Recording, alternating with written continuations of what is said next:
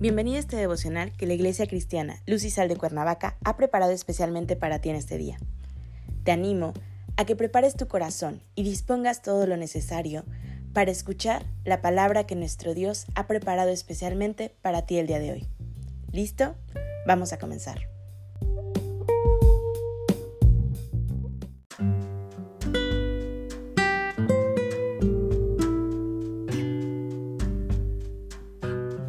Hola, hoy terminamos con la serie Cómo enfrentar las tormentas de mi vida.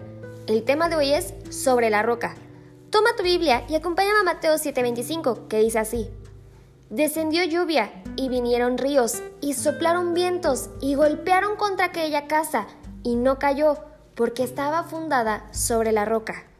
El hombre, aún antes de entregar su vida a Cristo, sabe de los problemas y lo difícil que parece ser la vida y es en sus propias fuerzas e inteligencia en que pretende dar solución a sus problemas diarios. Los cristianos en su mayoría provenimos de esa antigua naturaleza. En su nueva vida en Cristo seguirá teniendo dificultades diarias a las que se tiene que enfrentar, pero la visión que tiene de las mismas es diferente. Sabe ahora cómo puede enfrentar esas situaciones difíciles, adversas y que en ocasiones son tan oscuras como las más temibles tormentas aquellas llenas de truenos y relámpagos que nos provocan miedo. La vida trae sus grandes tormentas que nos conducen a buscar refugio y solamente hay dos lugares a los que podemos acudir. Un lugar al que podemos acudir es el modelo que enseña el mundo, a estar parados sobre la arena, que es un lugar inestable, mismo que no puede contener las tormentas por las que ya pasamos, ya que al ser inestable no es posible salir de ellas. Estar parados sobre la arena nos conduce a darnos únicamente paliativos para mitigar, suavizar o atenuar el dolor que nos produce la aflicción por la que estamos cursando, como posibles soluciones para que consideremos que estamos saliendo de las mismas. El otro lugar es buscar la base sólida, inconmovible.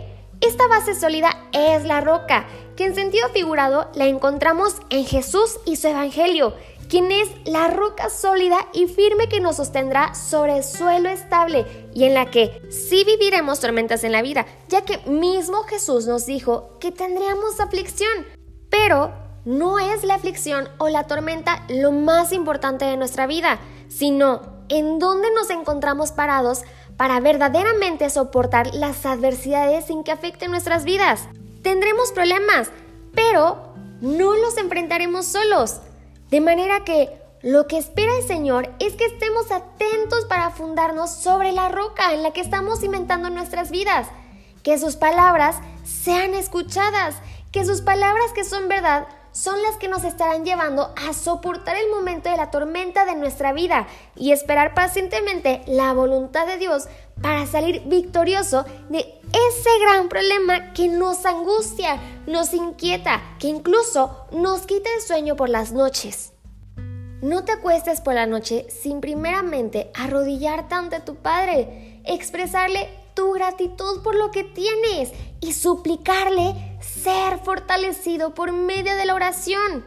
Lee tu Biblia, es una de las maneras en que estarás debidamente cimentándote sobre la roca y pon por obra en obediencia el mensaje de Dios en el que puedes tener confianza de que serás sostenido por el mismo Señor, no tan solo durante la tormenta, no tan solo en esta vida pasajera, sino que estás cimentado para la vida venidera. Acompáñame a orar.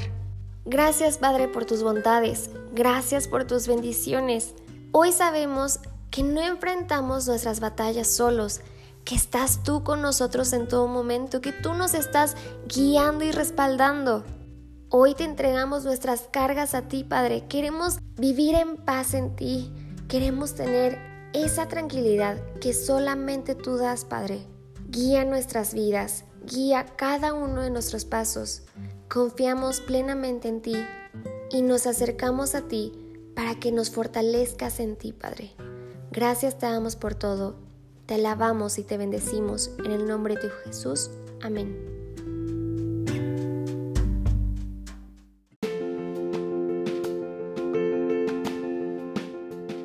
Ha sido un placer compartir la palabra contigo el día de hoy.